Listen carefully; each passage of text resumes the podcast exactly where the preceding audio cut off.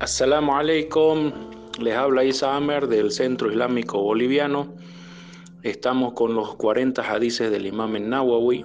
Hoy vamos a hablar sobre el hadiz número 22, que es un relato de eh, Jaber bin Abdullah al-Ansari, que Dios esté complacido con él y con su padre.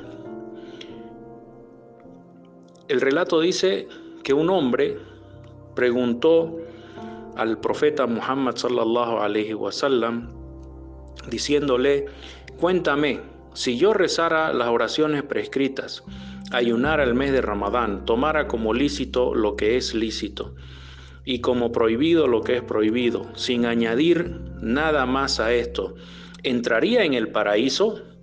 Y el profeta le respondió, sí. Este hadiz lo citó el imam Muslim en su enciclopedia As-Sahih y se menciona que el hombre que preguntó se llama An-Nu'man ibn Qawal. Y bueno, el hadiz es muy importante, ¿sí?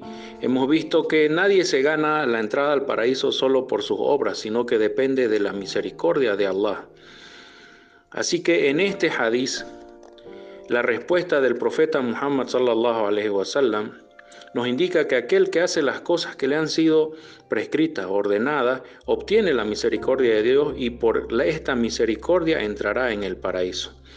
Así el musulmán que hace, que cumple con sus deberes correctamente como se le ha prescrito y no comete ninguna de las prohibiciones de Dios, sino que se limita a hacer lo bueno, lo que ha sido prescrito por Dios, va a ganar la misericordia de Dios y con ella tendrá derecho de entrar al paraíso eh, por esta misericordia de Dios. Otra cosa es interesante que el, hombre que preguntaba, Noamán, eh, solo menciona dos de los cinco pilares obligatorios del Islam en su pregunta. Y podríamos preguntarnos entonces, ¿cómo es que va a entrar en el paraíso sin cumplir con los otros pilares que no están mencionados en el hadith, como el testimonio de fe, el pago del zakat o el peregrinaje? Si reflexionamos un poco, nos damos cuenta de que el primero de ellos eh, incluye a los otros. Por ejemplo, el rezo incluye el testimonio de fe. El que hace su rezo va a tener que decir el testimonio de fe dentro de su rezo. ¿Sí?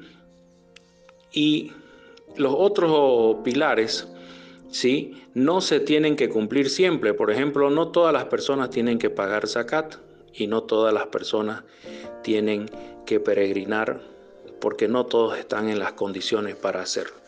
¿Ya? Entonces, si un hombre hace su testimonio y cumple con el rezo, con el eh, ayuno, entonces está cumpliendo los pilares mínimos obligatorios, ¿no es cierto? Si es que no, eh, no tiene las condiciones para pagar el zakat o para hacer el peregrinaje, pues no está obligado de hacerlo.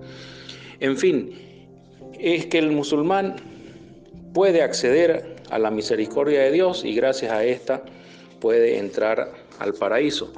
Pero si le ha faltado cumplir algunas cosas, va a tener que pasar un tiempo en lo que se llama el purgatorio, ¿no es cierto?